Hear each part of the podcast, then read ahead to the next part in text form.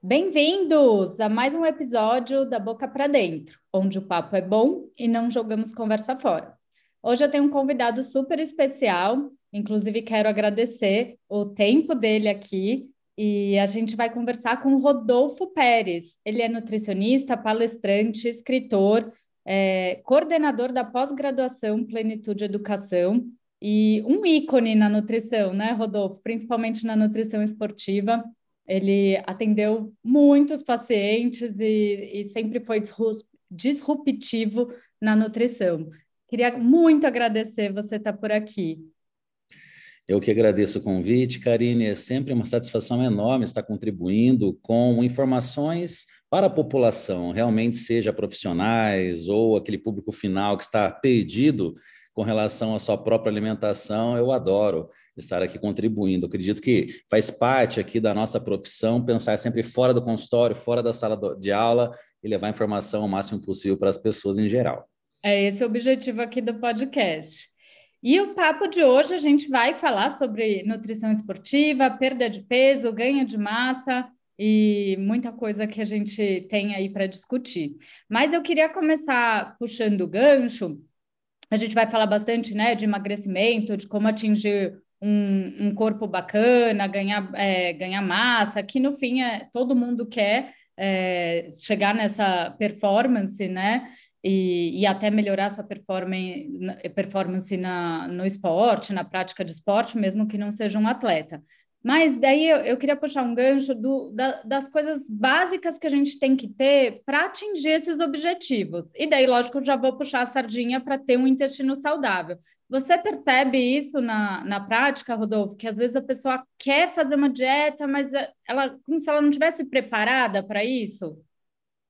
Sem dúvida, Karine. E uma grande questão é enxergar o, o seu objetivo de uma forma fragmentada. Por exemplo, pensa-se na dieta, mas não faz uma relação da dieta com o sono, uhum. com o uhum. treino, com até o estado emocional, com a sua rotina, seja ela qual for, acadêmica, profissional. Temos que englobar tudo dentro das nossas 24 horas. Eu até bato muito nessa tecla que não são nem 24 horas, são 16, porque 8 horas a gente deveria dormir e não tentar otimizar a nossa produtividade, exercício, é, eliminando-se o sono, que é o nosso pilar mais básico, mais fundamental, que ele deveria estar sempre ali na, na base da pirâmide, muitas vezes negligenciado. Então, já se começa errado por aí. Uhum. Seja no emagrecimento, seja no ganho de massa muscular, nós precisamos desse pilar tão importante, o sono, estando adequado. Muitas vezes a pessoa busca um suplemento para controlar o seu apetite, sendo que o seu apetite está aumentado, muitas vezes por uma falta de um sono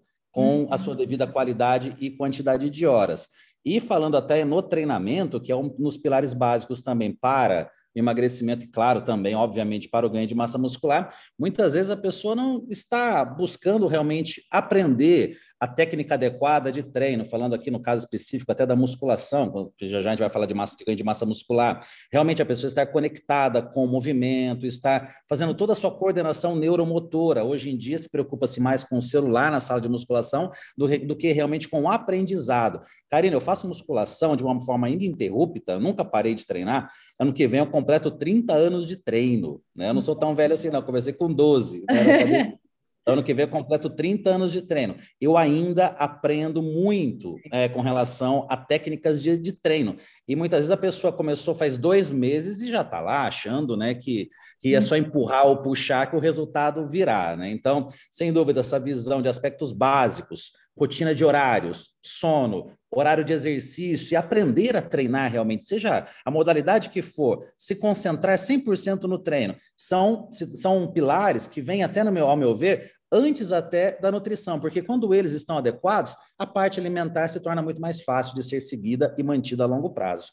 Nossa, sem dúvida. Essa questão do ciclo circadiano, eu falo bastante, isso é fundamental, até como eu falo muito de intestino, para ter o intestino saudável, a gente precisa também ter um ciclo circadiano adequado e uma boa qualidade do sono. Hoje em dia a gente está numa era de vamos produzir mais, então ficar até tarde é, trabalhando e ser uma coisa cool não é nada cool, né? Inclusive é uma das causas de compulsão, resistência à insulina, horário da refeição à noite, né? Tem, é, tem muitos genes que a gente olha polimorfismo e se a pessoa come uma refeição saudável muito tarde, ela pode prejudicar também a perda de, de peso dela. Então, essa questão da rotina, dos horários é muito importante. E, e, até, Karen, me perdoa que eu acabei não respondendo essa parte da sua pergunta, falar sobre intestino. O que eu observo, não apenas a importância de um intestino saudável na absorção de nutrientes, na, até mesmo no controle emocional, falando aqui de nutrição esportiva a nível de atletas, é, é, até uma dificuldade manter um atleta com intestino saudável devido à própria intensidade de treino, volume de treino, falando de um atleta profissional, que acaba agredindo de maneira crônica o intestino, mas é a questão da, do, do, eixo intestino-cérebro, com uma via, de uma, uma via de mão dupla, você manter o estado emocional desse atleta, né? Então, a saúde do intestino ela é fundamental. E falando de estética, o que eu vejo? Muitas vezes é, programações né, nutricionais que até funcionam com relação à estética e medidas de curto prazo, com uma dieta muito rica em proteínas, baixa em fibra, baixa em carboidrato, até funciona momentaneamente uhum. para a definição muscular. Mas a longo prazo, aquela paciente começa a relatar distensão abdominal, tem grandes prejuízos com relação a questão emocional também, é nítido, né? Você perceber que essa pessoa ela, ela vem sofrendo devido ao intestino não estar saudável, mas ela não consegue compreender realmente essa relação tão direta. É. Então, é, não prejudicar o intestino pensando em um resultado estético a curto prazo. Isso eu acho que é, um, é uma, grande, uma grande preocupação, falando desse lado mais de estética, né? Puxando aqui para o lado da nutrição esportiva estética, né? É, eu já vou puxar o gancho para a gente falar das dietas, né? É, que a gente pode fazer para atingir esse objetivo estético. Mas queria até contar uma curiosidade, como você começou falando que você faz 30 anos de musculação, eu sempre fiz esportes, inclusive eu entrei na faculdade para fazer nutrição esportiva, só que quando eu fui ver, eu já estava num hospital e de lá nunca mais saí. Acabei fazendo uma nutrição bem clínica, assim, não era a minha escolha. Mas eu entrei na faculdade, eu era triatleta. E fiz muitos anos de triatlon. Depois que eu parei o triatlon, eu, eu cheguei a fazer é, maratona, e, e daí sempre fui muito do endurance, né? E na pandemia, que meio que fechou tudo e estava difícil de treinar, e eu ia correr muito em volta da minha casa, que tinha muita subida, comecei não conseguir correr tão bem, fazer os treinos. Enfim, peguei o, o meu personal que até hoje e ele faz uns treininhos mais crossfit, com peso. Eu sempre fiz musculação de manutenção para não me machucar ali no triatlo. Você acredita que meu corpo mudou assim completamente? É... Fala para a gente um pouco dessa questão, né, da musculação, o quanto ela é importante para o emagrecimento e o resultado estético, que as pessoas sempre acham que é melhor correr do que fazer a musculação. Fala um pouquinho disso. Perfeito, Karina. É, quando você observa, é, as pessoas geralmente olham a musculação, já imaginam ganho de massa muscular. E, quando pensam em emagrecimento, já imaginam atividade aeróbica. Mas, seja para o ganho de massa muscular, seja para o emagrecimento, nós precisamos ter as duas. Precisamos de uma atividade, né, um treinamento resistido, no caso a musculação, e uma atividade aeróbica. A questão é a prioridade. Né? Um atleta que está buscando correr uma maratona, ele não pode fazer um treinamento de pernas extremamente pesado como um fisiculturista faz. Ele não vai conseguir correr nos próximos três dias. E a verdade também, o fisiculturista, se ele for começar a correr 20 quilômetros ali no, num sábado, ele também não vai conseguir até ter, ter substrato energético possível para isso, e a questão morfológica também, o tipo, biotipo físico, enfim. Então, nós temos que colocar as nossas prioridades, mas sempre as duas em conjunto. Algo que eu chamo muita atenção é com relação à visão de compensar uma alimentação errada com um gasto energético aumentado, ou seja, nossa, comi pizza ontem, hoje eu vou fazer duas horas né, de, de, de bike, de esteira.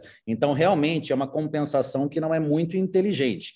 Por quê? Porque nós precisaríamos fazer muito, mas muito exercício para compensar um, uma ingestão calórica totalmente desequilibrada. Então, sempre temos que ter ali aquela, aquele controle nas, nas nossas escapadas, que fazem parte da nossa, do nosso dia a dia, do nosso, nosso convívio social em si, mas muito mais interessante do que ah, amanhã eu compenso no treino. E é algo que as pessoas acabam não, não pensando. Você, como uma, uma atleta amadora, assim como eu, né, nunca fui profissional, mas sempre tenho exercício físico comigo, algo que você vai se identificar muito e o ouvinte também. É, um dia que a gente faz um treino muito intenso, a gente acaba ficando sem energia para outras atividades. Imagina sair lá, pedalou três horas no sábado. Chega em casa, basicamente vai ficar no sofá. Sendo que, às vezes, alguém que não fez esse pedal de três horas acaba tendo uma rotina mais ativa no seu dia e, no final das contas, não vai ter tanta diferença assim. Resumindo, né, a gente não pode é, ficar superestimando o gasto energético de atividades aeróbicas, falando aqui de emagrecimento. Emagrecimento, a primeira medida, sempre, além dos pilares fora do prato, que a gente já falou, de sentido de rotina, sono, etc., é controle alimentar. E o exercício, ele ajuda muito na modelagem do físico em si. Aí entra a musculação. Você, o indivíduo obeso, independentemente do grau de obesidade, ele fazendo a musculação, ele vai perder menos massa muscular, pode até ter um pequeno ganho de massa muscular nesse processo, lembrando que a gente não pode ter tudo, a gente tem que escolher qual é a prioridade de cada momento. Agora ganha massa e tento não ganhar gordura junto, ou então estou perdendo gordura corporal e vou manter a massa muscular. Né? Então essa periodização, esse planejamento individual acaba sendo fundamental e sempre musculação e atividade aeróbica em conjunto. É, e, mas é interessante, né? Como é, realmente a musculação ela faz um gasto calórico não só na hora, né? Porque você vai aumentar Exato, um pouquinho a massa muscular, musculatura. Isso vai aumentar sua, sua, seu gasto calórico ao longo do dia. E falar em caloria, é, a gente, como que você olha assim, ah, a pessoa quer perder gordura e ganhar massa, que é uma coisa que os pacientes pedem para gente, né? Assim que olham para nossa cara, e é, é uma coisa difícil de fazer os dois ao mesmo tempo. Mas como que você planeja assim, a questão calórica? Sem, sem, a gente já vai falar de carboidrato, de gordura, mas você acha que caloria importa? A gente tem que fazer um déficit para perda? Como que você vê isso? Perfeito, Karina. Essa pergunta, a gente poderia ficar aqui algumas horas falando sobre ela, porque realmente é, é um tema que, que pode para várias, várias vertentes. Primeiro de tudo, obviamente, caloria importa, você só consegue um emagrecimento se você estiver em déficit calórico. Agora, aí que está uma questão. De qual caloria que nós estamos falando? Porque é o seguinte, as pessoas, falando até hoje, eu digo pessoas em geral, porque não são nutricionistas, que têm acesso a softwares, a aplicativos, onde você joga lá a sua alimentação e você tem a sua ingestão calórica. Mas aqueles alimentos que estão ali daquele aplicativo no software não são os mesmos que nós estamos consumindo. A banana que está ali no aplicativo não é a mesma banana que eu comi agora, por exemplo. Então, vai ter diferença, sim, de acordo com questão sazonal, grau de maturação, há, há vários fatores que não será exatamente igual. Primeiro ponto. Quando a gente fala de alimento industrializado, isso eu tenho uma, uma facilidade muito grande de falar, porque mais de 15 anos que eu trabalho com indústria desenvolvendo produtos. A gente pega um pacote de bolacha, está lá 400 calorias, mas aquilo ali elaborado de uma maneira muito simplória. Às vezes, até quando é uma empresa pequena, é o dono da indústria que faz. Quando é uma empresa grande, é o, é o nutricionista, um departamento específico. Mas é regrinha de três, é jogar no aplicativo e realmente, ah, isso aqui foi farinha, foi açúcar, foi não sei o quê, e chega naquele valor. Mas se a gente pegar aquele pacote de bolacha e colocar num calorímetro, não vai dar o mesmo valor, porque quando combinamos ingredientes, na questão de química básica, nós temos uma diferença nessa reação. Enfim, aquela caloria do rótulo também ela não é exata, a caloria do alimento também não. E agora a gente chega no assunto da sua, da sua, sua área de domínio. A microbiota também é fundamental nessa questão do quanto que vai ser absorvido, é, a questão da mastigação, se come rápido, se come devagar, como foi o seu sono ontem, se ele dormiu bem, dormiu mal, estado emocional na hora do processo digestivo. Então, pessoal, é ficar naquela naquela noia, né? Usando uma, uma, palavra bem, bem, né? Uma gíria, né? É aquela noia com relação a quantas calorias eu estou ingerindo, você, você pode ter um, um, lado mais leve com relação a isso. Muitas vezes a maneira como você está ingerindo é mais importante do que você ficar calculando exatamente aquela, aquela dieta. Eu bato muito hoje nessa tecla, Karina. Só o fato da, da gente ter mais calma na hora de se alimentar, você vai comer menos. Você respeitando o ciclo circadiano, você tendo horários, você colocando espiritualidade na sua alimentação, isso independentemente da sua religião. Cada um tem a sua religião, mas espiritualidade deveria ser algo que cada um deveria estar trabalhando trabalhando melhor, seja uma oração, um agradecimento, é, um respeito naquele aquele momento, tirar qualquer tipo de celular. Isso para mim é muito claro, porque meu pai era muito rigoroso com isso. Então tinha né, que, que lavar a mão bonitinho, não podia ter boné na mesa sentadinho e todo mundo calado na hora da refeição, oração. Então isso eu trago comigo até hoje. Eu não consigo comer em sofá, comer em pé, né? Sempre mesa, nada de celular perto, porque realmente isso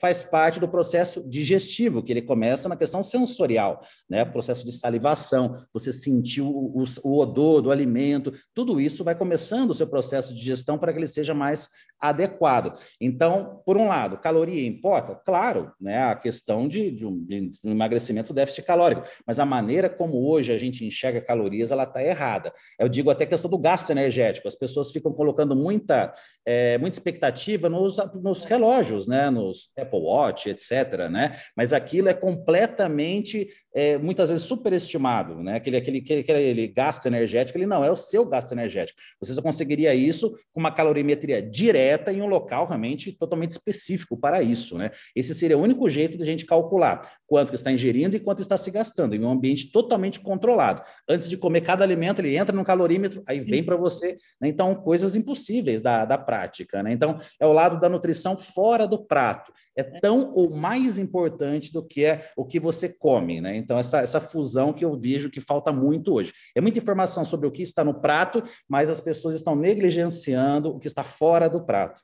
Não, e, e para complicar mais, é, é, a microbiota, ela consegue, é, quando o processo de fermentação ali, dependendo das bactérias que você tem no intestino, ela consegue fazer como se fosse uma extração calórica a mais daquele alimento, é, com produção de ácidos graxos de cadeia curta, que a gente absorve e eles podem, dependendo da quantidade, fazer gordura sim. Então, além de tudo, a gente não, não consegue mensurar isso, quanto sua microbiota está fermentando e está fazendo você é como se você estivesse comendo mais ali. E isso já é. tem muitos estudos mostrando que ela, que dependendo da microbiota, ela faz esse papel.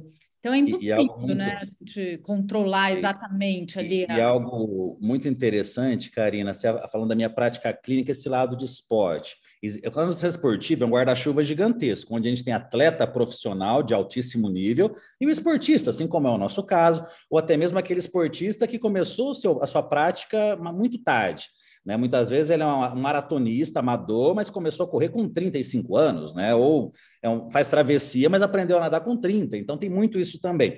Agora, a diferença metabólica que nós observamos, um atleta profissional que começou desde a infância, aquele jogador de futebol de hoje, 30 anos de idade, mas que desde a infância, né, vem ali lapidando, seja na, na biogênese mitocondrial e seja também, né, com uma ótima sensibilidade insulínica e todos os fatores relacionados ao exercício físico, de benefícios, como que é diferente o alimento com o mesmo valor calórico comparado com alguém da mesma idade, com o mesmo gasto energético hoje, mas com histórico diferente, né? Sim, então, isso é, é, incrível, né? Essa é questão que é imensurável, é difícil. É. Né? A gente pegar tantos fatores assim e, e, considerarmos, seja microbiota, seja saúde mitocondrial, é, síntese de glicogênio, quanto que cada um consegue metabolizar melhor ou pior a, a, o alimento fonte de carboidrato, né? Então é incrível essas diferenças e aquilo que foi plantado ao longo de uma vida, seja de forma positiva ou de forma negativa. É, o que a gente chama de memória metabólica de quem faz, né, desde sempre e realmente não vai ter o mesmo impacto. Uma, até o que a gente chama aí das jacadas nas refeições off, né? Então, para quem já tem uma memória metabólica, vai contorna muito melhor uma situação dessa do que para quem não tem, né?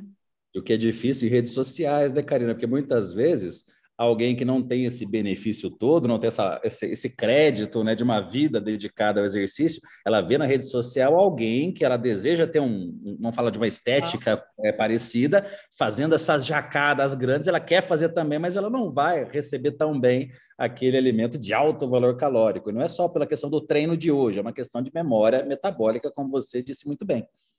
Sem dúvida.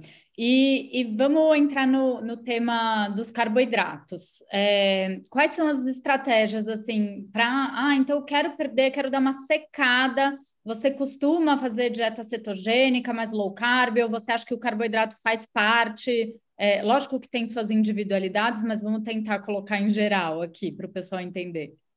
Perfeito, Karina. Olha só, até voltando a esse assunto do atleta profissional, é, você não vai encontrar um atleta profissional de alto nível que coma pouco carboidrato. Pelo contrário, ele vai sempre ingerir bastante carboidrato e mais uma vez, não é porque ele treina muito hoje apenas, é porque realmente ele tem uma, uma sensibilidade insulínica excelente. Todo, eu até dou muitas vezes esse exemplo, né, de imaginar uma pia entupida e uma pia limpinha, né, aquela que você abre as duas torneiras ao mesmo tempo. Aquela pia entupida é aquela pessoa com resistência insulínica, uma inflamação crônica, né, um metabolismo bem dificultado, enquanto aquela que a água vai embora é aquele atleta profissional, por exemplo, né?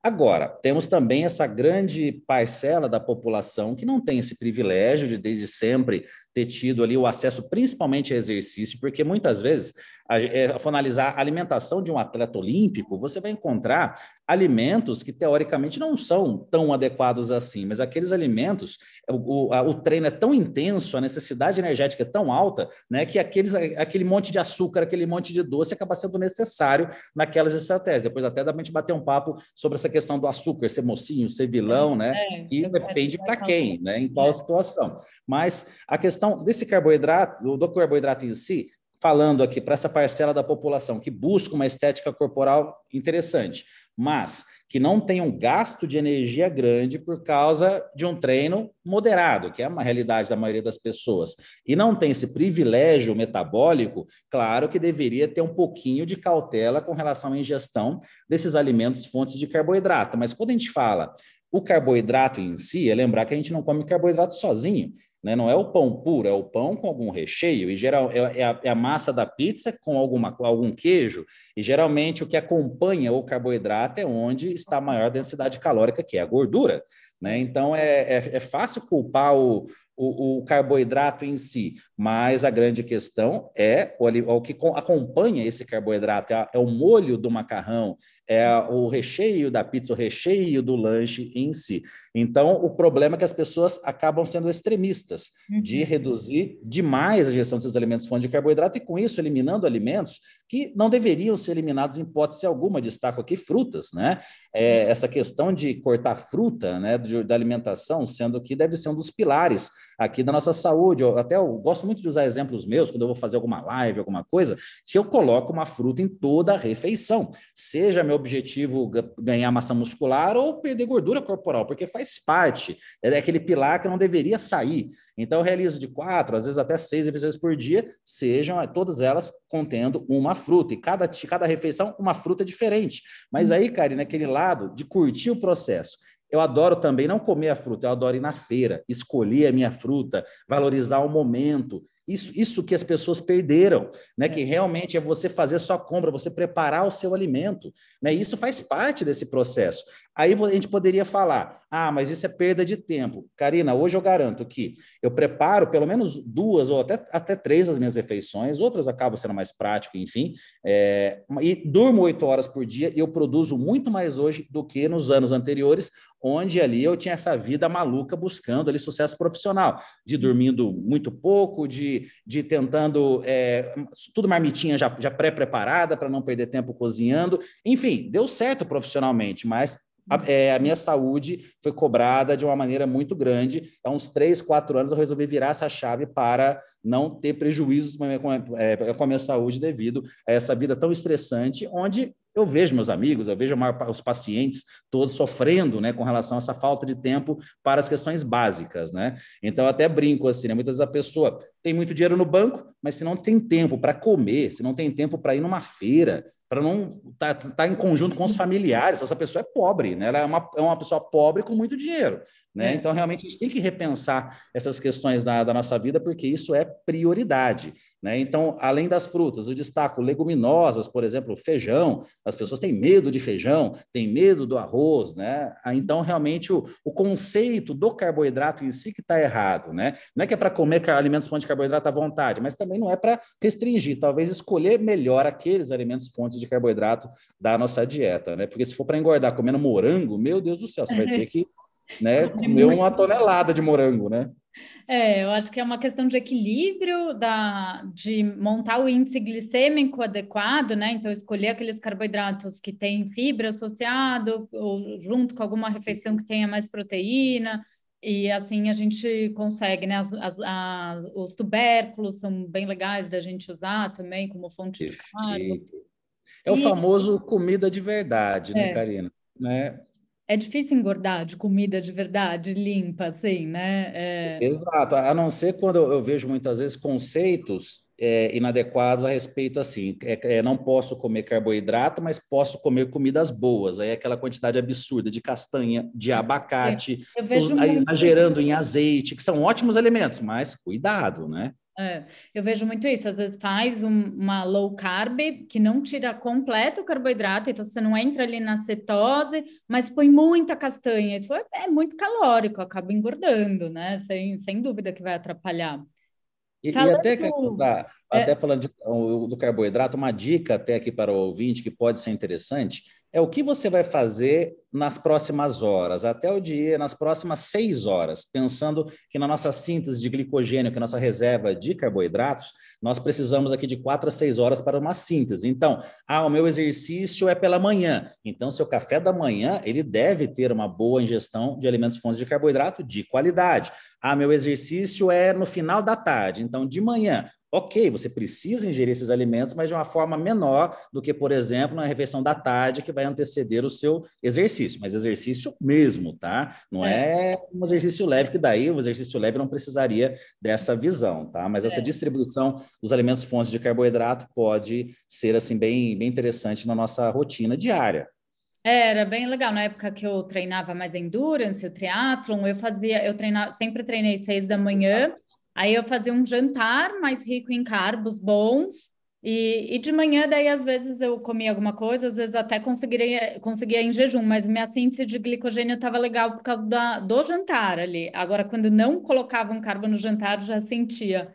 Uma... É uma dica fantástica, Karina. Com certeza, muita gente que está nos ouvindo faz o seu exercício aeróbico num sábado, no domingo, pela manhã cedinho, né? Então tem que fazer essa reserva na noite anterior. E muitas vezes o desconforto de fazer um café da manhã mais pesado, né? Então na noite anterior faz essa faz esse abastecimento com alimentos fontes de carboidrato. E assim, é, você usa a estratégia de uma cetogênica para dar uma secada, se a, se a, pessoa quer fazer um, né, por um tempo. E uma coisa legal da gente explicar a diferença da low carb para cetogênica, porque tem diferença metabólica nisso. Perfeito. É, falando aqui de esporte, Karina, na nutrição esportiva, a cetogênica ela não combina, tá? Pensando aqui em performance. Ah, mas eu tenho um amigo que é maratonista e ele mantém uma dieta cetogênica. Pode até ser verdade, mas garanto que ele não ganhou uma Olimpíada ou não ganhou uma grande prova, porque realmente é uma questão antagônica. Eu vejo muito a questão da dieta cetogênica, que é o que se fala muito, se discute muito, mas pouquíssimas pessoas têm uma adesão a longo prazo. Sim. Eu vejo até como uma, até uma estratégia posso dizer até um pouco lúdica, né? Que no sentido aqui da pessoa estar tá empolgada, nossa, vamos trocar agora uma nova estratégia durante quatro semanas porque pensar que fisiologicamente, sendo muito sincero, isso não sou nem eu que digo, né? É a ciência, né? Que a ciência não permite opinião, né? É uma questão que não tem um funda uma fundamentação científica de se manter uma dieta cetogênica pensando em emagrecimento. Agora, N igual a 1. Se eu tenho um paciente que está fazendo esse padrão dietético e está se adaptando muito bem, por que, que eu vou mexer? Se os exames estão saudáveis, se ele está adorando aquilo, porque o melhor, melhor padrão dietético é aquele que gera adesão. Esse é o melhor padrão dietético. Mas, falando aqui de uma dieta cetogênica adequada, ela não é o que também muitas pessoas fazem, de exagerar na ingestão de proteínas, é o famoso é muito omelete com bacon e muita carne, e isso não seria uma dieta cetogênica. Nós precisamos manter uma ingestão de proteínas também adequada, uma, esse, adequado que eu digo é aquele moderado mesmo, 1,8, 2,2 gramas de proteína por quilo de peso, que é o padrão de qualquer outro tipo de, de de planejamento alimentar, e o que aumenta mesmo é gordura, né? Então a gordura fica bem elevado, que não é muito palatável a longo prazo para muitas pessoas. Na minha prática clínica, e é o que eu realmente sempre, sempre busquei no trabalho, eu sempre tentei trabalhar a rotina alimentar.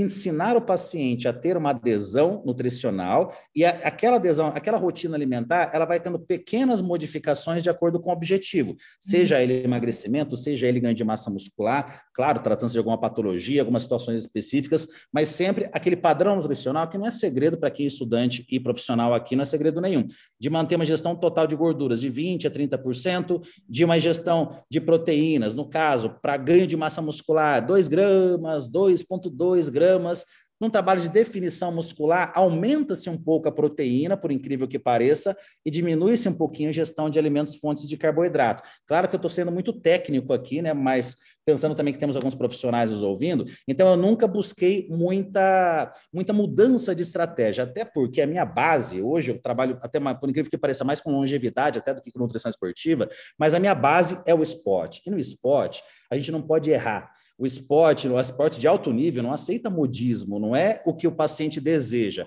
Porque muitas vezes no consultório, então, eu vi artista tal fazendo dieta cetogênica, você monta uma para mim? E muitas vezes o nutricionista, para não perder o paciente, ele monta, mas no caso de um atleta, não existe isso. É. Né? O atleta profissional, ele senta na sua frente e ouve. Então, aquilo a gente busca o que estiver de mais, é, de mais adequado para ele. E o mais adequado é uma dieta, falando até pensando em saúde intestinal, com uma gestão de carboidratos mais adequada, de acordo com claro, a sua rotina em si, né? Então, esse perfil de dieta cetogênica, né? Eu, particularmente, eu, eu não trabalho na minha prática clínica, pensando principalmente em adesão a longo prazo. Agora, a questão low carb é algo que encaixa muitas vezes, porque temos, de novo, aquele paciente que ele está com seu metabolismo muito comprometido por N fatores, envolvendo uma, desde o intestino, é, saúde mitocondrial, sensibilidade insulínica, entre outros fatores. E não tem um gasto de energia muito intenso, ele dorme mal, ele está com uma saúde hormonal prejudicada. Então, são tantos fatores que se eu coloco uma injeção de carboidratos dentro das recomendações para aquela pessoa, ela vai engordar, em vez até de emagrecer.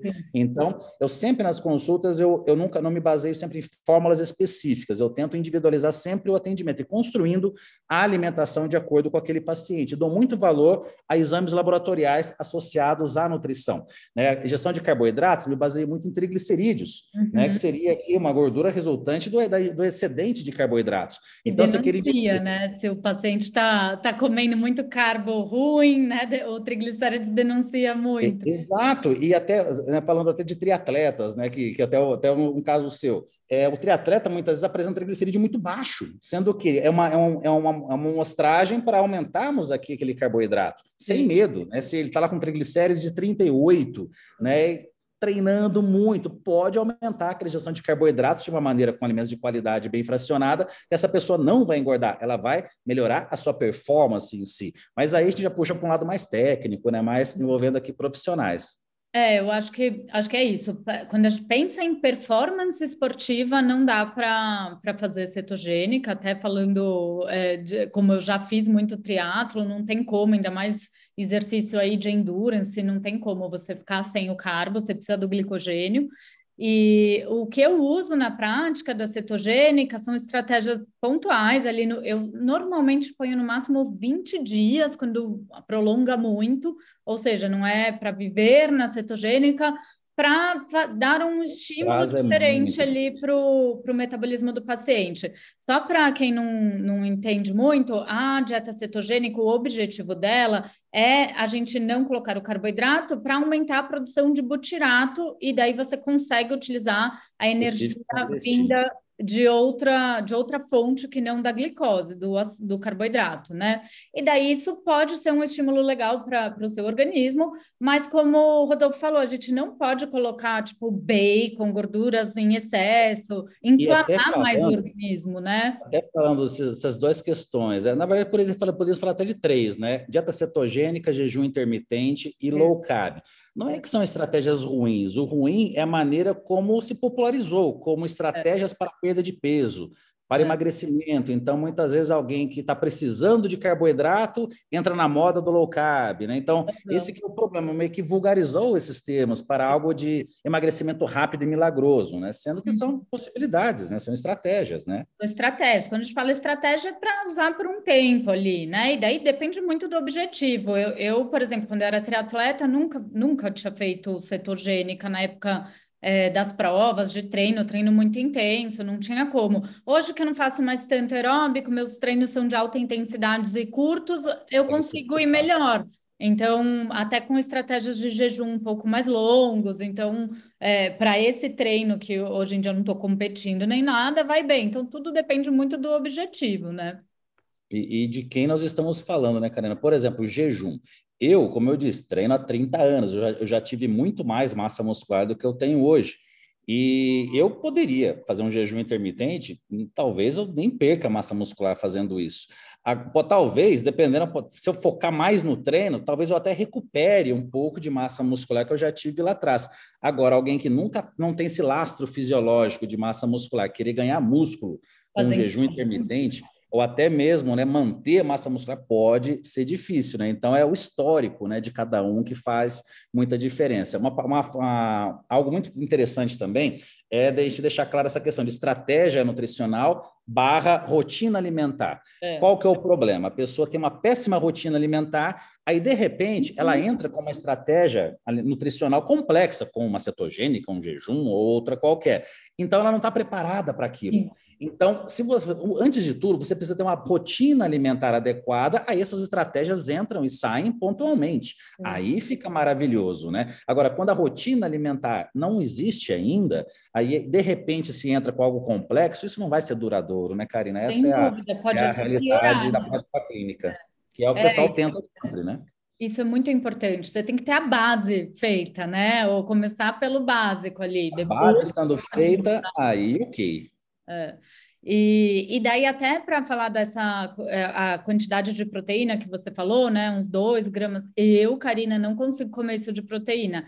Aí é, eu acho difícil, assim, depois eu vou até pedir dicas como a gente introduzir essa proteína. Agora, imagina para alguém que faz muito jejum, impossível mais ainda, né? Conseguir atingir é, essa recomendação. A dificuldade também é a distribuição, né? E falando da questão estética, claro, né? De ganho de massa muscular ou definição muscular, emagrecimento com manutenção de massa magra, o ideal seria pelo menos umas quatro refeições com alimentos fontes de proteína. Eu diria até na minha prática clínica aí é o, um pouco de o acho do Rodolfo, né? Não estou embasando apenas na ciência. Se fosse para escolher dois prejuízos, um prejuízo, comer menos proteína do que o recomendado, o outro, comer em, em poucas refeições, eu ainda preferiria comer menos do que o recomendado, mas mais fracionado né? Do, pensando assim numa escolha do onde você quer perder menos. Como hoje eu trabalho muito com longevidade, é, e o adulto mais velho tem uma dificuldade enorme na gestão de proteínas por vários fatores, seja por enjoar mesmo dos alimentos fontes, seja por questão de mastigação, seja perda de questões sensoriais, né?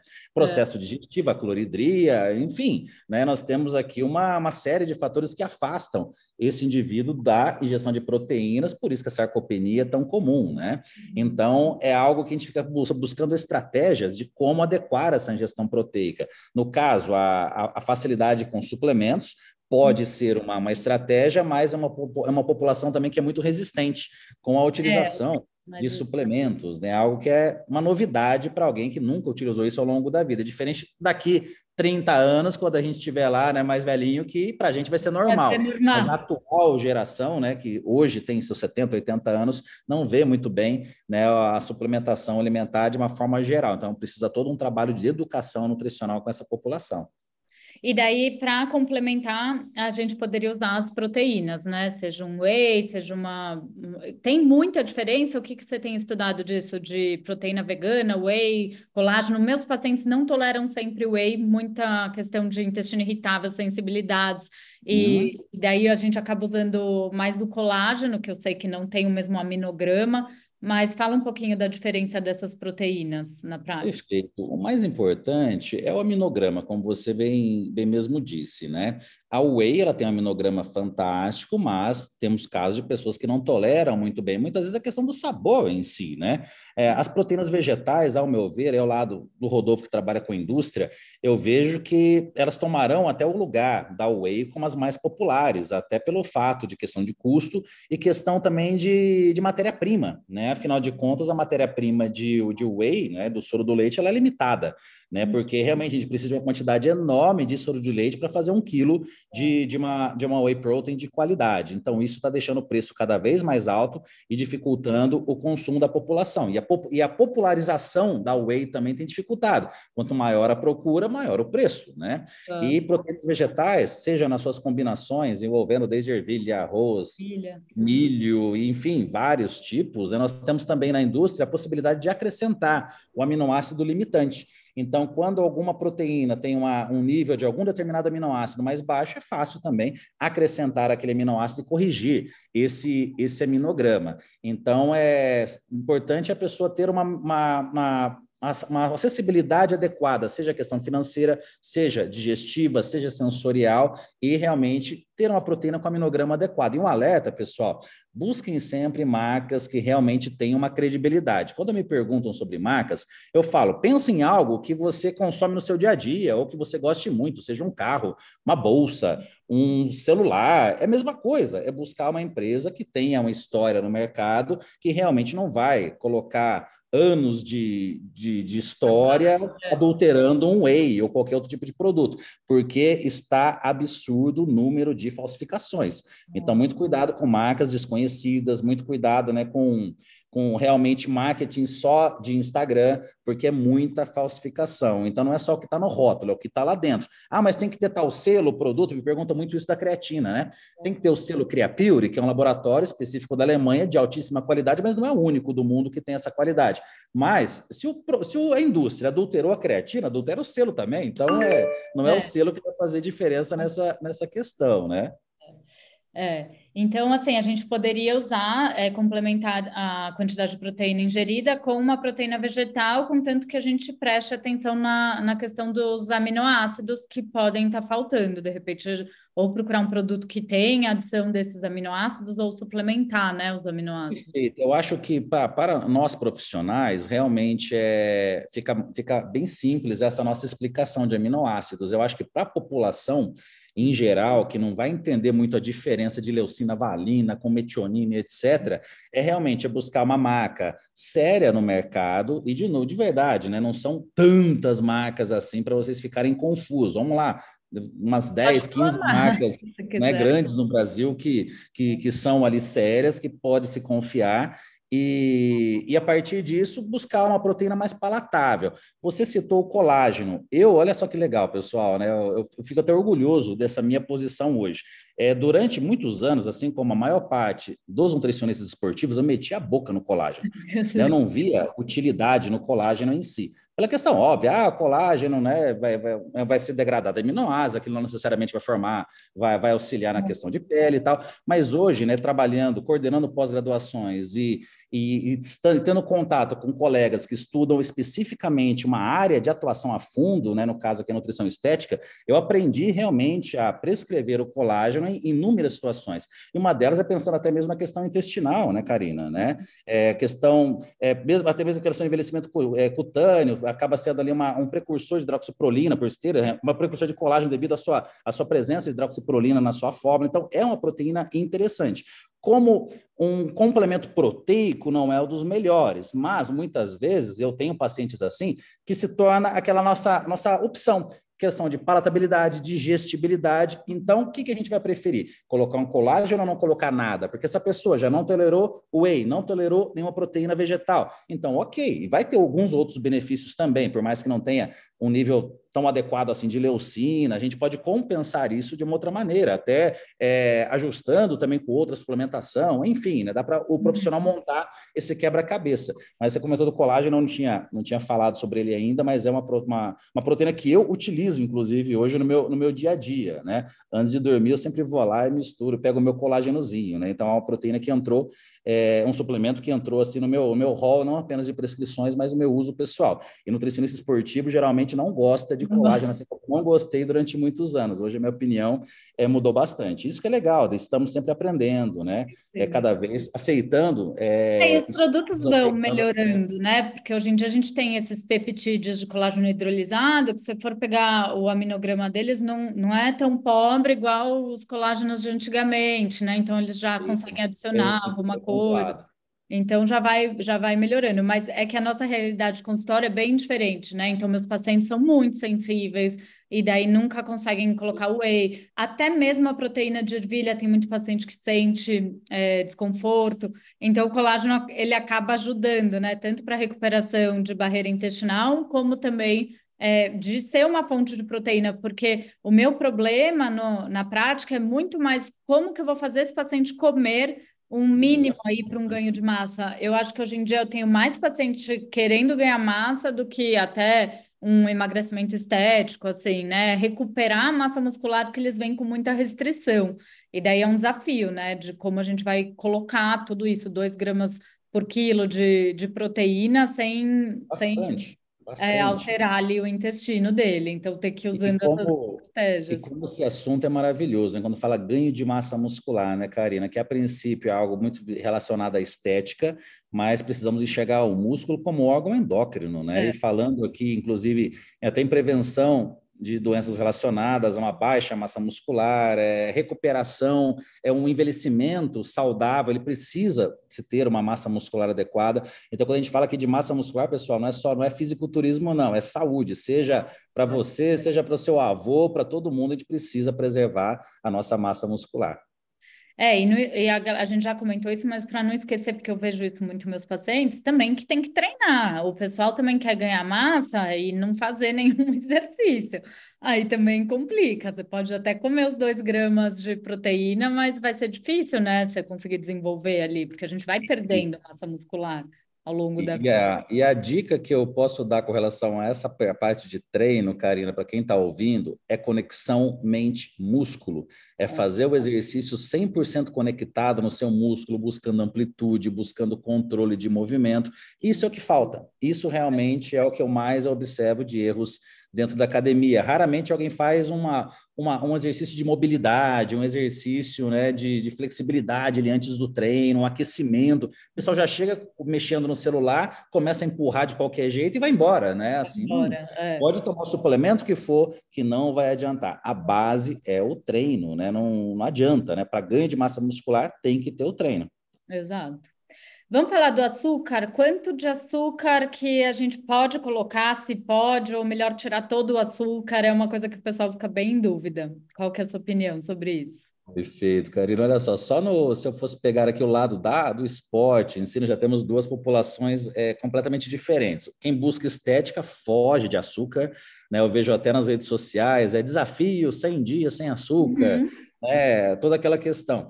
E, em paralelo, o endurance ele precisa de açúcar, né? Num exercício com mais de uma hora, uma hora e meia de treino, vai te utilizar, seja por meio de gel, seja é. por meio de algum, algum, algum doce em si. Muitas vezes as pessoas preferem, muitas vezes, algum alimento mais doce, seja uma, uma bananinha, ou então uhum. bebidas realmente, né? Contendo açúcares em si. Então, já existe essa, essa, essa diferença, né? Entre essas duas questões dentro do esporte.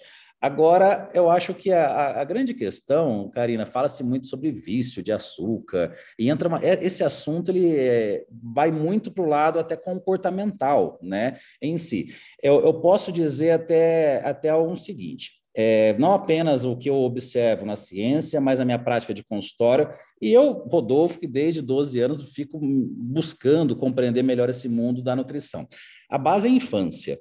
Né? Como que foi a sua infância? Eu digo isso desde a questão da, da, da, antes do nascimento, a programação metabólica dos pais, gestação, seja alimentação da mãe, os fatores emocionais da mãe, alentamento materno, quando que esse açúcar foi é, dado para essa criança, é, em qual idade? Foi depois dos dois anos de idade? Ou era aquela pessoa que tomava, era aquela criança que tomava Coca-Cola na, na mamadeira? Né? Então, a formação dos hábitos alimentares, sejam as questões até sensoriais mesmo, e até hábitos em si, eles vêm da infância.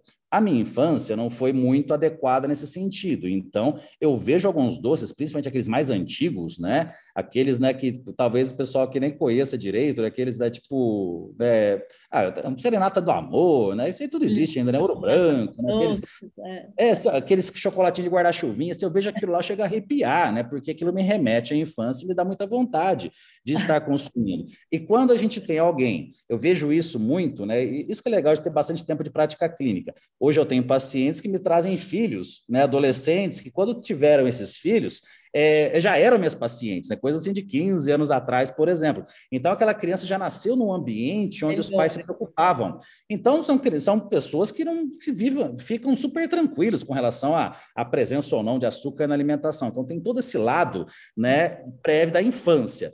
Paralelo a isso, Karina, é a questão da ansiedade, é o mundo maluco que a gente está vivendo. E eu observo isso comigo mesmo. Eu raramente como doce, não sinto falta alguma. Não é porque eu me controlo, não, não sinto falta. Mas é só eu ter alguma alguma palestra importante, alguma abertura nova de turma, ou alguma questão né, que me tire um pouco do meu conforto, de repente, como um passe de mágica, me dá vontade de doce. Então, mesmo né, a gente trabalhando com isso, é, sabendo prós e contras no sentido técnico, existe o lado humano, né, onde, em momentos de mais ansiedade, privação de sono, estresse, a gente acaba indo para esse lado também. Então, sempre analisar como que está a nossa vida, nos fatores emocionais. O que está incomodando, o que está levando você a ter mais ansiedade? Eu acho que isso é aquela autorreflexão que todos os dias nós devemos fazer. Eu aprendi a fazer isso todos os dias e até falando, puxando um pouquinho aqui para o seu lado, a questão intestinal. É um termômetro diário que você que vai de encontro ao seu estado nutricional e emocional também. Né? Então, é importantíssima essa, essa autoavaliação diária para você ter uma ideia do que, que está acontecendo com você. Tá, mas nossa, hoje eu comi cinco chocolates que normalmente eu não como. Tá, mas por quê? Como é que foi o seu dia? Você com você mesmo, não precisa apenas ir na terapia, mas você fazer uma terapia com espelho, né? Realmente é. essa esse autoconhecimento. Mas, assim, resumindo, na nutrição esportiva, o açúcar é muito interessante, até mesmo na musculação. Quando se tem um treino intenso, é um momento chave para você estar tá consumindo, às vezes, um doce que você gosta. Está até popular, está popular a questão do doce de leite, mas isso também pode ser uma goiabada, geleia, aquilo que você gostar, se for para consumir em algum horário, faça isso logo depois do treino, por exemplo, ou até mesmo uma refeição pré-treino, pode ser muito bem, bem introduzido, mas também não é uma necessidade caso caso você não goste. Já no endurance, já acaba sendo até uma necessidade, dependendo do volume de treino, né? Agora, tirando o atleta, é muito esse lado comportamental, Karina. Então, que, quem está desejando ter um filho, saiba que a programação metabólica, a gestação e os cuidados nutricionais na infância são fundamentais para o resto da vida do seu filho, né? Então, tudo isso é, é fundamental para a questão não apenas fisiológica, mas também educação nutricional em casa, né? Sem dúvida. Eu, eu, ve, eu não sou muito radical em nenhuma das minhas condutas, até porque eu acho que eu não sou tão radical assim comigo, então a gente acaba uhum, fazendo, né, de Perfeito. maneira igual. Então, por exemplo, eu já tenho muita vontade de comer doce e sempre tentei, nossa, na época, ah, então vou ficar um mês sem doce. Daí, quando eu liberava, eu, eu ia lá e comia mais. Deu, puta, não é inteligente fazer isso. Então, assim, eu como 30 gramas de chocolate todos os dias. Chocolate mais amargo, 70% cacau. E eu acho que é, é isso, né? Você não vai escolher um, um pirulito cheio de corante com açúcar, faça né? uma boa escolha. Simples, faça uma boa escolha. Então, se você puder, ah, um chocolatinho 70%, vai ter polifenóis junto, vai ter benefícios ali do cacau, não vai ter tanto açúcar, né? A gente é, limita a quantidade, eu não vejo problema. Eu, eu, é, eu sei, né, assim, de redes sociais que o pessoal também é bem radical com a história, né, do açúcar, então não coma nunca. Acho que um pouco, dependendo do, do encaixe ali na dieta, a gente consegue. Sempre em conjunto com uma refeição, uma sobremesa, ah, pensando até na questão do, índice glicêmico total da refeição. Eu, eu digo muito para o paciente que o problema é ele comer um doce escondido, né, com aquela sensação de culpa depois. É. Se é para comer, já um monte. Até é, recentemente eu falei isso em alguma palestra, né? Me perguntaram sobre isso uma mesa redonda tal. Daí eu comentei: quando eu vou tomar um sorvete, que eu gosto bastante tal, eu não vou comprar em casa e vou, eu vou tomar escondido. É, eu vou no lugar mais agradável, o lugar que eu mais gosto, em uma excelente é. companhia, e vou fazer daquilo uma experiência, e é. não algo com culpa ali em casa assistindo é. TV sozinho, né? Então, realmente é tornar aquele momento especial, né? Seja uma pizza, seja um doce, aquele alimento mais calórico que não deveria estar com grande frequência, então tornar aquele momento especial. Agora, uma outra estratégia é o que você faz também do pouquinho todo dia. É, Quem faz isso, é... sabiamente, é a minha mãe. Uhum. Eu sou tão fã de doce assim, o meu, meu ponto fraco é álcool. Só que é. o álcool eu tento se deixar mais para situações mais especiais. Se, se eu me permitisse, eu beberia todo dia uma, umas, uns dois drinks, dois, três drinks, eu gosto muito, assim. E, mas é algo que realmente aí tem que ter o autocontrole. Se a gente fizesse também tudo aquilo que a gente gosta, né, né Karina, na vida, né? É, Imagina só que bagunça que seria, né? Então a é. gente tem que equilíbrio, saber os momentos que a gente pode se permitir, né? Seja um consumo mais exagerado ali de alguma alimentação, uma bebida e tudo na vida em si, né? Tem que ter regras, não adianta. É, tem, tem que ter. Então, é, e a questão do açúcar, se estiver passando do ponto, isso que o Rodolfo falou é muito legal. Pensar, tem ações prévias que te levam àquele momento da compulsão, uhum. né? Ali. Então, para tá quebrar um pouco, o que está acontecendo, né? Quais são as, esses eventos anteriores ao momento que você deu uma, uma exagerada ali? Para fazer essa quebra, é, acho que isso é um treino bem legal, oriento bem meus pacientes com isso é a nutrição fora do prato, Karine, é. onde, de verdade, eu vejo que mais a gente precisa estar tá acordando as pessoas para essa importância. Não é só o cálculo do cardápio, o cálculo de percentual de gordura, e sim o ambiente que aquela pessoa vive, a, as suas ambições, os seus desejos. Realmente é um trabalho em conjunto, quando possível, até com um psicólogo, né? Mas o nutricionista, ele pode estar ali tendo muitas informações fora daquele cálculo, aquele cardápio calculadinho. Exato. É, muita gente começa a emagrecer, né? E daí tem um resultado legal, chega aquele momento que trava. Né? A gente vê que acontece bastante isso na, na prática clínica, principalmente quem precisa perder um pouco mais de peso. É, alguma estratégia que você faz para esses momentos? E, e isso é, é, bem interessante, né, Karina? Um emagrecimento a longo prazo, vamos imaginar que alguém que necessite reduzir 20, 30 quilos, ele precisará de alguns meses nessa jornada. E no início, primeiro, devido à motivação, claro, né, de estar empolgado, é, realmente acaba sendo bem tranquilo, até que chega em um momento onde o organismo acaba pregando uma peça. É. E essa peça é uma redução do metabolismo em si, uma termogênese adaptativa, associado a um aumento também no apetite. Né? Então, nós temos uma mudança em neurotransmissores no sentido de aumentar a fome. Então, realmente é muito difícil estar ali fazendo um trabalho de emagrecimento a longo prazo é, de uma maneira assim muito constante. Por isso que é tão comum as indas e vindas. A pessoa emagrece e retoma o peso novamente, porque temos essas alterações fisiológicas. Então, sem dúvida alguma, eu, eu sempre oriento os meus pacientes a me contarem o quanto antes, quando alguma situação como essa está acontecendo, mas não já sugestioná-lo, dele, ó, vai chegar uma hora que você vai sentir é. mais fome. Não, não tocar nesse assunto, mas deixar, sempre colocar-se muito à disposição do paciente, que é o momento de deixar realmente esse, esse, esse programa alimentar mais volumétrico,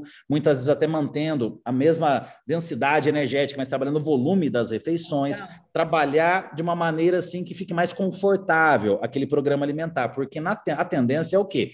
Ele vai indo, vai indo, vai indo, parou de emagrecer, tenta comer menos, mas isso é um tiro no pé, né? Porque o metabolismo já está mais baixo, mas a, a, fome vai aumentar em conjunto. Então, ele reduzir mais ainda esse programa alimentar, às vezes até por conta própria, vai ser um tiro no pé e ele não vai conseguir ter adesão isso a longo prazo. Por isso que é muito interessante a alternância entre fases de perda de gordura e fases até de ganho de massa, mesmo quando o objetivo principal é o emagrecimento porque dessa maneira você acaba burlando essas defesas metabólicas que nosso, nosso organismo acaba, acaba tendo. E isso ainda, pessoal, é, é, é ainda é um pouco, é, é, certo que isso ocorre, mas os mecanismos ainda estão sendo muito bem estudados. Questões até envolvendo é, o nosso sistema hormonal, questão envolvendo hormônios tireoidianos. Então, ainda os mecanismos não são muito bem conhecidos, mas isso é fato que realmente acontece. E olha só, Karina, falando estratégias que antigamente, né, quando não se tinha esse conhecimento, eu, eu via nos atletas de fisiculturismo, eu ficava maluco com aquilo. Uhum. Por quê? O atleta com uma, um período de restrição calórica muito grande, é, na véspera de uma competição, acaba se aumentando mais a gestão calórica devido à retenção de carboidrato dentro do músculo, fica aquele físico mais definido. Durante dois, três dias, come-se mais. E muitas vezes, muita frequência, o que, que eu observava? O peso caía. Mas eu falava, mas para onde que está indo essa gestão é. calórica toda, né? Porque era para a pessoa estar tá aumentando o peso, né? Mas porque realmente, depois daquele momento, né, na, com, aquela, com aquela dieta, de repente, uma gestão bem acima, automaticamente, durante claro, horas ou até poucos dias, o metabolismo acelera de uma forma a compensar aquela ingestão calórica. E, claro, frequência cardíaca dispara mesmo em repouso. Então, o que eu quero dizer? Algumas situações do nosso organismo de autodefesa, de preservação à vida, que nós precisamos estar conscientes, seja numa estratégia no nível de atleta, de fisiculturismo, e também durante o processo de emagrecimento. Então, muitas vezes, programar quatro semanas de emagrecimento, depois umas duas semanas pensando ali em, em manter aquele resultado. É difícil convencer o paciente a fazer isso. Aquele, aquele, aquele período de consolidação. Olha, você emagreceu 5 quilos, agora durante tantos dias, vamos consolidar esse resultado para o seu organismo compreender que você reduziu essa gordura corporal.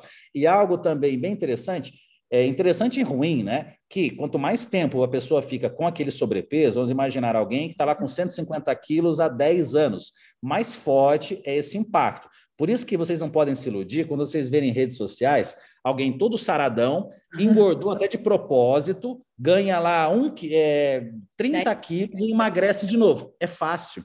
É, é fácil para essa pessoa, porque o, o, o peso ideal para o corpo dela, não o peso ideal que a gente sugere, que o corpo dela, o próprio organismo, sugestiona, ainda é o saradão. É. Agora, o obeso não. O peso que o corpo dela entende são 150 quilos. Então, fica puxando aquela pessoa de volta para os 50 quilos. Puxando como? Reduzindo o metabolismo basal e aumentando o apetite. Né? Então, por uma série de fatores, como eu disse, ainda pouco conhecidos, mas envolvendo sistema hormonal, neurotransmissores que controlam o apetite. Né? Então, realmente, emagrecer não é fácil. É algo que a pessoa tem que ter muita determinação e por isso que muitas vezes o tratamento é, adjuvante farmacológico e outras vezes até a questão de uma cirurgia bariátrica acaba sendo uma saída, né, Karine? E até envolvendo aqui a, a sua área de, atuação mais específica, falando aqui de intestino, algo que a gente torce para que em um futuro próximo a o impacto né, de uma cirurgia bariátrica seja menor para o intestino, porque é terrível para a microbiota intestinal, mas em contrapartida, muitas vezes acaba sendo a única saída né, de alguns casos, né? Então, é. essa é essa dificuldade do paciente bariátrico para a saúde da microbiota. É, eu, meu mestrado foi com bariátrico, né? Eu trabalhei muito tempo Acho com bariátrico. Não sabia. Foi, eu analisei a microbiota pré e pós a cirurgia bariátrica. E, e, o que a gente vê é que realmente a microbiota ela dá uma mudança de padrão grande, inclusive podendo ser mais inflamatória. E, e assim. Mas a microbiota do obeso também é um problema. A né? do então... obeso já é um problema também. É, e daí o que a gente vê é que muitas vezes o paciente também faz aquela perda de 30 quilos, mas chega um momento que ele dá uma recuperada ali se ele não mudar o, o padrão de alimentação. Então não tem muito como escapar, né? Mesmo, mesmo usando uma cirurgia, em alguns casos específicos, você precisa fazer o padrão, é, a mudança do estilo de vida. Mudança como. de estilo de vida, Karina, né? É algo que, ao longo de tantos anos, eu vi grandes sucessos no consultório de pessoas que emagreceram, mas assim, quantidades incríveis, é de 80, 100 quilos de emagrecimento, e hoje são lá, um é atleta, o outro é saradão, tal, né? Mudou o estilo de vida mesmo. Mas o que eu observo em comum em todos eles não foi a mudança só na alimentação, foi uma mudança na vida. vida. É o que, que te é, leva a comer bastante. É. Muitas vezes é uma insatisfação profissional, uma insatisfação em relacionamento, é uma insatisfação, enfim, né, com o círculo de amizades. Então tem que ser uma virada de chave muito grande. Aí entra muitas vezes o apoio com o terapeuta para conseguir encontrar realmente o que, que está levando a essa alimentação sem qualquer tipo de controle, né? Porque a pessoa, mesmo aprendendo a se alimentar de uma maneira adequada, ela não consegue por fatores externos. Então, essa virada de chave, muitas vezes, ela acaba sendo, sendo necessária. É, isso é bem importante. Acho que todo, até eu que trabalho mais com doença, né, é, também precisa dessa virada de chave, porque as coisas vão acontecendo já em outro plano, né? No, no energético, no, no, mental, e daí a doença, ou seja, a obesidade, a, a, vai se concretizando no corpo físico. Então, se você não, não faz essa virada, realmente você não recupera peso, não recupera o intestino irritável e você vai vivendo aquela, aquela condição, né?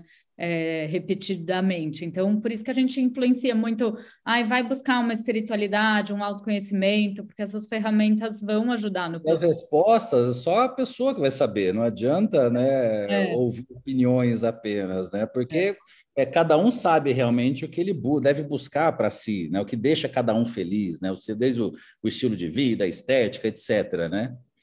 E só para compartilhar um resultado do meu mestrado, já que a gente falou de bariátrica, eu com o que foi o resultado mais legal, eu conseguia ver assim, pré-cirurgia, só de avaliar a microbiota dele, eu já conseguia saber quem ia melhorar, quem ia ter uma boa resposta cirúrgica, tanto de controle glicêmico quanto de perda de peso, e quem não ia. Então, é, a gente ficou né, com essa questão, tipo, então, se a gente, de repente, arrumar a microbiota dele, a gente poderia até ou evitar a cirurgia, né? Ou, ou fazer uma cirurgia bem indicada você, ali, né? Você tem muito mais experiência do que eu, né, com esse, com esse grupo, né, de, de pacientes, mas é, um, é algo que eu gosto, tenho gostado muito de estar estudando também. É, o, o, pré, o pré-cirúrgico que é o grande problema, porque hum. realmente se boa parte das pacientes é, se, se propusessem a fazer uma, uma educação nutricional no pré-cirúrgico, realmente é, analisasse como um todo a sua situação, alguns casos não talvez não, não, se, não, não se concretizaria a cirurgia em si, né? né? Ou então aqueles que fossem fazer a cirurgia estariam muito mais preparados para o que vem pela frente, é, né? É. Não aconteceriam tantos problemas como a gente vê muitas vezes de trocar o alimento por bebida alcoólica e outras situações uhum. tão comuns, né? É. Questões envolver comportamentos em si, né? Tira do alimento e coloca a compulsão em outra situação da vida, né? Então, esse prévio, né? Seja o nutricionista ou psicólogo, né? Teria, ter, deveria ter uma participação maior. Mas difícil é o paciente querer, né? O paciente imediatista quer o quanto antes fazer cirurgia e emagrecer, né? Ser emagrecido, né? É, exato. E, e até meio que no mesmo tema, uma coisa que perguntam muito é: ai, qual suplemento que eu uso para ajudar na minha perda de peso? Porque o pessoal quer uma coisa mais rápida. E eu sempre falo que é a mesma coisa dos probióticos. Qual probiótico para isso ou para aquilo? Eu sempre falo, é a cereja do bolo. Como que você vê? Você tem algum suplemento queridinho que você indica ou isso é a cereja do bolo mesmo? Ele só vai ser complementar? Perfeito, Karina. Eu, eu sempre acredito que o suplemento ele pode ajudar desde que você tome medidas em conjunto para que esse suplemento tenha o seu efeito. Isso vale para um probiótico, isso vale para um suplemento para melhorar a qualidade do sono ou algo para te dar energia para um treinamento em si. Mas eu acho que antes de pensar em auxílios ergogênicos em si, seja para emagrecimento ou ganho de massa, a gente precisa verificar deficiências. Muitas vezes a gente precisa adequar uma vitamina D, a gente precisa adequar uma, um complexo B, destacando aqui, por exemplo, uma vitamina B12. Mas o que, que eu observo agora como o, o, um erro de, grandes, de vários profissionais? É, coloca um suplemento, mas não explica, por exemplo, quais são os alimentos fonte. Né? Olha, está aqui com suplemento de magnésio. Tá, mas o paciente fica perdido. Tá, mas vou tomar isso aqui para o resto da vida? Então, suplemente o magnésio, mas aprenda também a comer alimentos fontes. Isso vale para um zinco, isso vale para vitaminas do complexo B, entre outros. Olha, você está com deficiência de vitamina B12 porque você está viciado aqui num inibidor da bomba de próton, num prazol da vida, e, não, e vamos ver, realmente verifica com seu gasto se você precisa realmente desse medicamento, porque está te trazendo uma, uma redução na absorção de vitamina B12. Enfim, né? São várias as, várias as possibilidades possibilidades. Então, a suplementação ela pode, em primeiro momento, complementar deficiências vitamínicas, minerais ou até mesmo de macronutrientes, né? como no caso a proteína, como a gente já, já falou aqui, aqui antes. Um atleta de endurance, alguém um triatleta, ele vai precisar complementar provavelmente com carboidrato, desde uma maltodextrina ou até um mix né, de carboidratos mais específicos para um nível mais mais avançado. Então, primeiro, arrumar a casa. Depois, nós poderíamos pensar em auxílios ergogênicos. Eu destaco aquele, a queridinha do momento, que é a creatina. A creatina. Né? A creatina, ela, ela que no começo ela, ela era vista basicamente para melhora de performance, ganho de força e, consequentemente, de massa muscular dentro de uma rotina de treino. Hoje nós temos aqui efeitos clínicos, destaco até a ação neuroprotetora, como até uma prevenção de doenças neurodegenerativas. Então, a creatina se tornou um suplemento da família, né, onde seja o, o, quem tem 20 anos dentro da mesma casa, quem tem 40, quem tem 60, todos podem se beneficiar com o uso diário da creatina. É, destaco também ômega 3, né, devido ali a sua, até a sua ação anti-inflamatória e, claro, é, a gente já entra em uma questão de custo, questão socioeconômica, porque qualquer suplemento, pessoal, de qualidade, ele não vai ser baratinho. Então, o ômega 3, só para citar um exemplo, tem que ser numa embalagem é, escura, ele tem que ter uma concentração de EPA mais DHA, olhem bem no rótulo, que seja equivalente a pelo menos 60% das gorduras totais. Tem que ter, no caso, além de ser uma marca é, confiável, né, uma marca conhecida, tem que ter um selo com isenção de metais pesados, então só isso já encarece o produto. Né? Então, muitas vezes a gente tem que fazer uma prioridade. O que, que é mais importante? Mais importante, não ter deficiência de vitaminas, minerais e, e de macronutrientes, o que a gente consegue por meio de uma boa alimentação, mas quando você já está em um estado de deficiência, é importante também você ajustar esse estado de deficiência. E com uma alimentação adequada, o que, infelizmente, está ficando cada vez mais, mais raro, né, né, Karina? A verdade é essa, é nós conseguimos manter esse estado nutricional. Por que, que eu digo isso? Que é cada vez mais raro? Porque mesmo pessoas que buscam uma boa alimentação, buscam se cuidar, muitas vezes por medo de carboidrato, não come fruta, é, por achar que só proteína é importante, aí não come legumes e verduras, então com isso acaba ficando com uma deficiência de vitaminas e minerais, não toma sol, né? E com isso vitamina D vai lá embaixo. Então essas deficiências são as primeiras a serem combatidas. Para emagrecimento é muito comum termogênicos, uhum. mas assim, sendo bem sincero, a, a a eficiência é muito pequena, né, para realmente valer, vale a pena de um investimento. Né, o mais popular acaba sendo a cafeína, mas ela, eu vejo ela mais como um benefício pré-treino para aquelas pessoas que metabolizam bem a cafeína, eu acho que é um assunto até para outro dia que é mais é. complexo, Nossa, envolve um de cafeína, ética, é. né?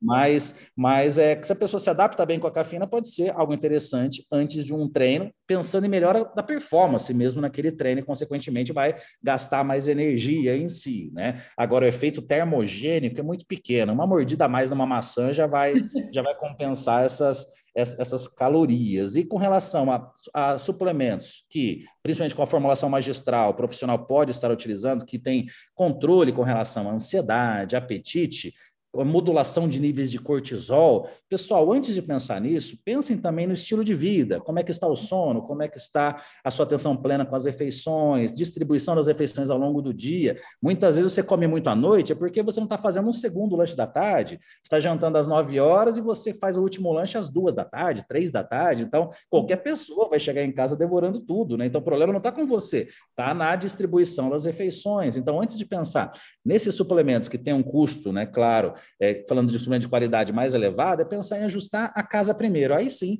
ajustando a casa, esses suplementos extras né, poderiam estar aqui beneficiando. Né? Mas o principal é suprir deficiência de vitaminas, minerais e macronutrientes. É, de novo, não adianta a gente colocar coisas legais num ambiente ruim, daí você não vai aproveitar, né? Igual suplementar com probiótico e tá comendo tudo errado, né? É, comendo é. fast food todo dia, era coitado do probiótico, né? Vai, não vai nem fazer efeito, você vai gastar à toa. Ai, muito bom, daria para gente passar horas conversando aqui, mas eu vou fazer a última pergunta que eu faço para todo mundo. É, queria que você falasse o que é saúde para você. Perfeito. Como profissional da área de saúde, eu poderia dizer que saúde está relacionada a exames adequados, uma autoestima é, adequada, elevada, considerando uma estética corporal dentro daquilo que as pessoas buscam. Mas é, lidando com pessoas em tantos anos no meu dia a dia, que muitas vezes com esses exames é, laboratoriais adequados e também com um físico invejável, você observa que aquelas pessoas não têm, não é, aquele sorriso no rosto, não é aquela felicidade. Então, eu vejo hoje, mais do que nunca, mais do que qualquer outra acho que fase, né, devido a essa, essa, essa vida tão frenética que todos nós estamos expostos, não que todos nós estejam, estejamos mergulhados nela, mas estamos expostos, né?